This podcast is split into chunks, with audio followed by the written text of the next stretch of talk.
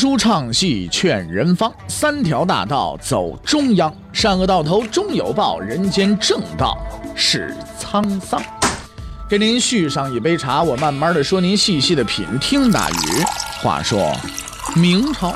除了咱们广播直播以外啊，我们还在喜马拉雅独家网络发布。各位呢，可以登录喜马拉雅手机和电脑客户端，搜索“大禹茶馆”，选择收听。上期节目咱们说到哪儿啊？咱们说到着手迁都，送礼疏浚运河，机会成熟，朱棣下令迁都。眼见着机会成熟了，朱棣呢在永乐十九年正式下令迁都，也就是公元的一四二一年啊。原先那个京师呢，就是南京城，改名呢就叫南京了啊。北京呢，作为明帝国新的都城啊，就被确定下来了。从此呢，北京这个城市正式成为了明朝的首都，并且一直延续了二百多年。但是它的历史呢，却并没有随着明朝的灭亡而结束。相反呢，它一直富有生气的存在和发展着，并且最终成为世界上最有影响力的城市之一。我们今天在上北京的时候啊，你可以看到很多的这个啊，包括原来的一些城墙啊之类的这些东西，是不是啊？不管什么时候啊，北京现在这个城市它是如何的现代化，如何的高楼林立，如何的车水马龙，如何的人口繁盛啊！看到这些东西的时候，我们不应该忘记，这正是五百多年前一个叫朱棣的人奠定了这一切基础。要说明的是呢，朱棣在建设北京的时候啊，是有着相当的现代意识的。那他很注视注重这个呃城市的整体规划，分别修建了数条主线和支线，把北京市区规划成形状整齐的方块啊，并且制定了严厉的规定，禁止乱搭乱盖，还铺设了完整的下水道系统，这都是当时留下的。那么我们现在呢，在看的这些故宫啊，你是天坛呐等等北京著名的建筑啊，这都是朱棣时代呢，呃打下的这个基础，是吧？此后呢，清朝曾经整修过啊。特别值得一提的是故宫，哎，故宫现在呢，咱们知道它叫故宫博物院，是吧？占地呢是非常广的，十七万平方米啊，征用了无数的劳动力，用了二十多年才完成。原先呢，只是皇帝的居住和办公的地方。老百姓呢是没有办法进去的，是吧？那也没有说现像现在一样凭票参观的这这说法，但是这并不能影响他在历史上的地位。现在故宫已经作为咱们的中华民族的历史瑰宝，成为我们每个中国人的一个骄傲了。无可否认啊，这些都是朱棣的功绩，不能也没有办法把它抹杀掉。值得一提的是，当年的迁都啊，绝对不是一帆风顺的。那。众人响应啊，众星捧月，就这么迁都了，没有这个事情。实际上啊，根本没有几个人赞成朱棣迁都。为什么呢？原因很简单，除了朱棣靖难带过的那些人之外，朝廷大部分大臣都是长期在南方生活的，老婆孩子热炕头全在南方了，对不对？你是狐朋狗友，社会关系根儿都扎在这儿了。谁愿跟着你去北方？朱棣跟北方去去这什么去去吹风去啊？对不对啊？恰好在迁都之后不久啊，呃，皇宫发生了火灾了，而且全国很多地方呢都出现自然灾害了。当时人们称为叫什么叫天灾啊，了不得了。大臣们呢自然而然的就把这些个事情呢就就归结为都是迁都惹的祸。你看看，你惹惹怒老天爷了，瞎迁什么瞎迁？你你这这个事情多多多多危险呢，是不是？你这这这一万一再再出什么大事，老天爷都给你脸色看了，是不是？朱棣为人虽然是够绝够狠，但是毕竟自然科学理论知识呢，他在古代那个啊环境里边，他就是那么一个认知，是不是？他也有点慌了，说这事儿啊危险，哎，就向群臣呢征求意见，以便弥补过失。但是他没有想到的是，大臣们却借此机会啊，对他发起了猛烈的攻击。许多大臣都上书，你看看，了不得了吧，是吧？是是是什么道理呀？我们这那这个迁都啊，是不是啊？啊，你你你怎么可以这样做呢？啊，这这这读读书人可是不好惹的啊！之所以有天灾，就是因为迁都造成的。其中主事啊，萧仪这个言辞是最为激烈的。史料记载叫以言之尤俊，就说他这个说这个话呀，让人没法听了。至于他到底说了些什么，并没有写出来，但是估计呀是把朱棣给骂了。当然也知道朱棣从来都不是一个忍气吞声的人啊，他不是说像宋仁宗那样啊，这拽着衣角也行，干什么也行。这宋神宗他们那帮没没有这个，他的回应很干脆，直接把萧绎给宰了。这下子了不得，可这捅了马蜂窝了。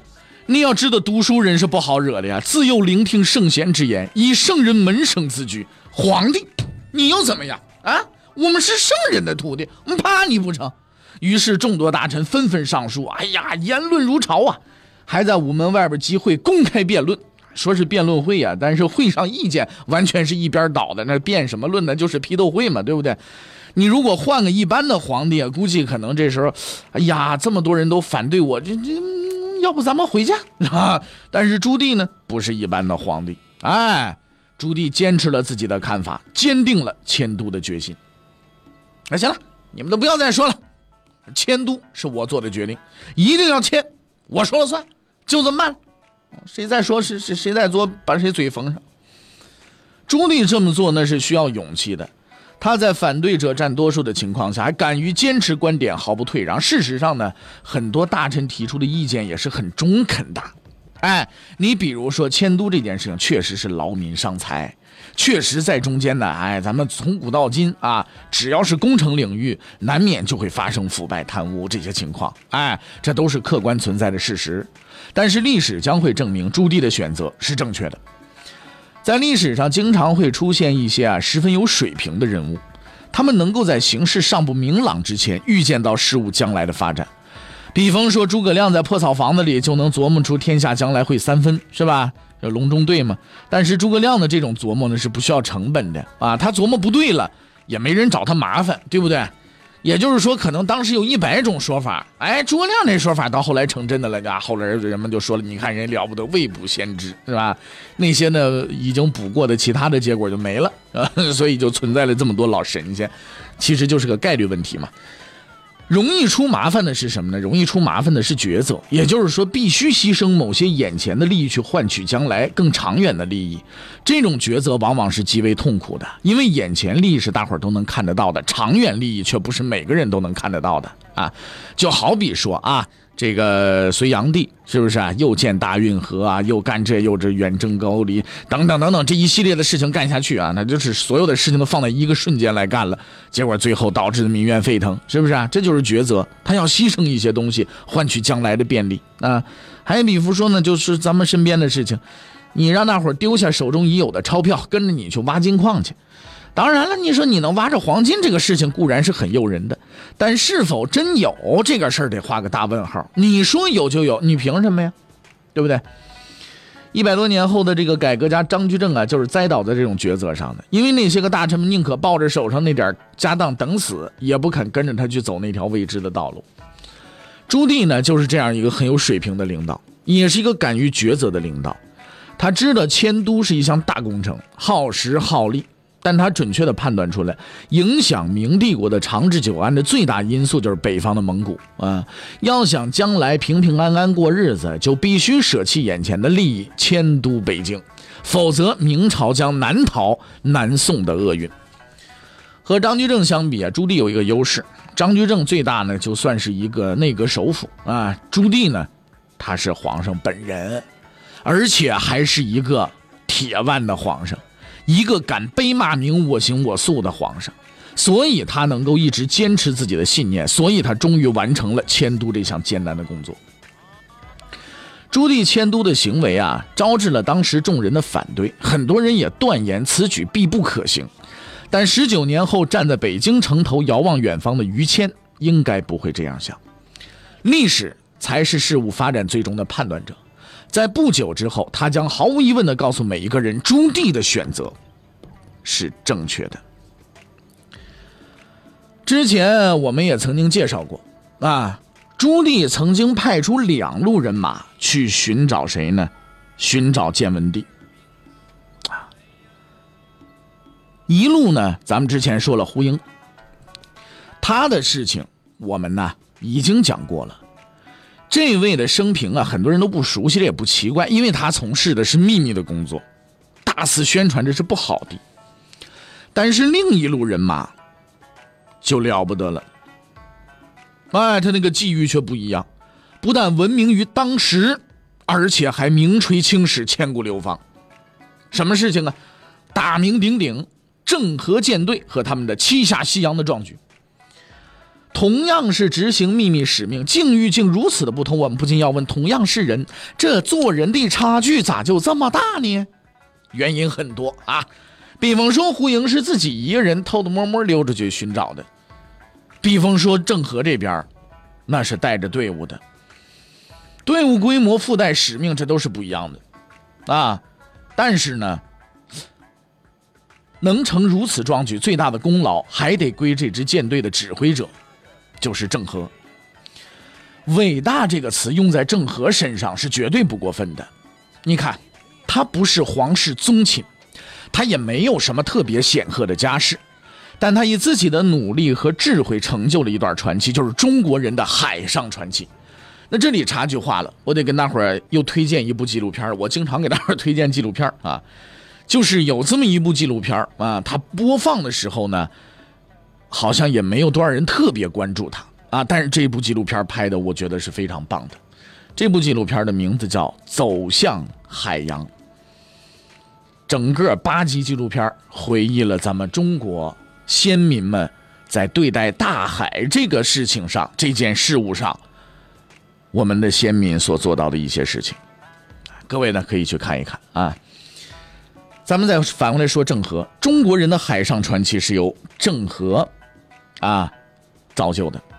在郑和之前，历史上有过无数的王侯将相，在他之后还会有很多，但郑和只有一个。接下来，我们就来介绍一下这位伟大航海家波澜壮阔的一生。郑和呢，出生在洪武四年，就是公元的一三七一年。啊，原名呢叫马三宝，是个云南人。自小呢聪明好学，更为难得的是啊，他从小就对航海有浓厚的兴趣。按说在当时的这个中国呢，呃，航海并不是什么热门学科啊，而且呢，云南呢也不是说出海之地。那为什么郑和会喜欢航海呢？这是因为啊，郑和是一名虔诚的伊斯兰教徒，他的祖父和父亲都信奉伊斯兰教，而所有的伊斯兰教徒心底都有一个最大的愿望，就是去圣城麦加朝圣去。去麦加朝圣呢，是全世界伊斯兰教徒的最大愿望。居住在麦加的教徒们是幸运的，因为他们可以时刻的仰望圣地。但对于当时的郑和来说呢，这实在是一件极为不易的事情。麦加呢，在今天的这个沙特阿拉伯境内啊，有兴趣的朋友可以在地图上把它和云南连接起来，再乘以比利时，你算算这个直线距离有多远啊？不过好在啊，郑和他们家经济条件呢不差，他的祖父和父亲呢，呃，都曾经去过麦家。在郑和小时候呢，他的父亲经常对他呀讲述那个朝圣途中啊那些个呃破浪远航啊、跋山涉水的惊险经历和万里之外异国他乡的奇人奇事这些呢都影响了郑和。也正是因此，幼年的郑和和他同龄的那些孩子就出现了不一样的愿望。他没有坐在书桌前日复一日的背圣贤之言，以求将来托功名，没有，而是努力锻炼身体，学习与航海有关的知识。因为在他的心中有着这样一个信念，就是有朝一日必定乘风破浪，朝圣迈家。如果他的一生就这么发展下去啊，也许呢，在十多年以后，他就能实现自己的愿望。哎。完成一个平凡的伊斯兰教徒的夙愿啊，然后平凡的活下去。可是某些人注定啊是不会平凡的度过一生的。伟大的使命和事业似乎必定要由这些被上天选中的人去完成，即使有时候是以十分残忍的方式。洪武十四年（一三八一年），傅有德、蓝玉奉朱元璋之命令远征云南，明军势如破竹，仅用了半年时间平定了云南全境。正是这次远征改变了郑和的命运。顺便提一句，在这次战役当中，明军中的一名将领戚祥阵亡，他的牺牲为自己的家族换来了世袭的武职，改变了自己家族的命运。从此，他的子孙代代习武。这位戚祥是个无名之辈，之所以这里特意提他，是因为他有一个十分争气的后代子孙，戚继光。当然，这里咱们先按下不表，到讲他的时候，咱们自然会讲他。啊，说回来，这个历史这个东西啊，还真是难以让人捉摸啊。对于明朝政府和朱元璋来说，这次远征云南就是他们无数远征当中的一次。但是对于郑和而言，这件事了不得了。这次远征是他人生的转折，痛苦而未知的转折。这一战之后，很多儿童成了战俘。按说当战俘就当战俘呗，拉去干苦力不就得了吗？可当时对待儿童战俘有一个极为残忍的惯例，干什么呢？阉割。这种惯例的目的不言而喻，也实在让人不忍多说啊。而年仅十一岁的马三宝，正是这些不幸孩子当中的一员。我们不难想象当年他的痛苦，无数的梦想似乎都已经离他而去了。但历史已经无数次的告诉我们，悲剧的开端往往也是荣耀的起点。悲剧还是荣耀，只取决于你，取决于你是否坚强。从此呢，这个年仅十一岁的少年呢，就开始随明军征战四方。不管是北方的风雪，还是大漠的黄沙，处处都留下了马三宝的痕迹。以他的年龄，本应在家玩耍嬉戏，却突然变成了战争中的一员。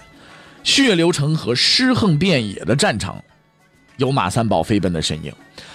刀剑和长枪代替了木马和玩偶，在军营里，没有人会把他当孩子看，也不会有人去照顾和看护他。在战争中，谁也不敢保证明天谁还能活下来，所以唯一可以照顾他的就是他自己。可是话说回来，十一岁的孩子怎么照顾自己呀？咱没法想象了。不过呢，咱们可以总结一件事情，就是马三宝确实多少次死里逃生，受过多少苦，多少累，他顽强的活下来了，并且最后成了伟大的郑和。我要说一件什么事情呢？就是。很多历史上的名人呐，我们总结一下他的经历啊，发现一件事就是这个孩子小时候啊，吃点苦，多吃点苦，可能真不是一件坏事。在度过五年颠沛流离的生活之后，马三宝遇到了一个影响他一生的人，这个人就是朱棣。当时的朱棣还是燕王。他一眼就相中了这个沉默寡言却又目光坚毅的少年，并挑选他做了自己的贴身内侍。从此，马三宝就跟随朱棣左右，成了他的亲信了。是金子永远到都会发光，到哪儿都会发光。马三宝是个注定要成就大事业的人，在之后的靖难之战中，他跟随朱棣出生入死，立下了大功。我们之前也介绍过，在郑村坝之战当中呢，朱棣正是采用了马三宝的计策，连破李景龙七营，大败南军。朱棣从此也重新认识了这个贴身侍卫。永乐元年（一四零三年），朱棣登基之后，立刻封马三宝为内宫监太监。啊，太监，咱们现在说，哎，太监都是指的这个什么呢？指的这个宫里边的那些个所谓的这个服务人员啊。但实际上啊，真格的太监少之又少。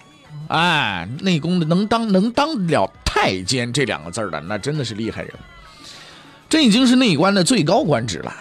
永乐二年（一四零四年），朱棣又给予他更大的荣耀，赐姓郑。之后呢，他便改名为郑和。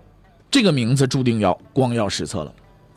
要知道，皇帝赐姓啊，那是明代至高无上的荣耀。后来的郑成功被皇帝赐姓之后呢，就将自将之作为自己一生最大的光荣。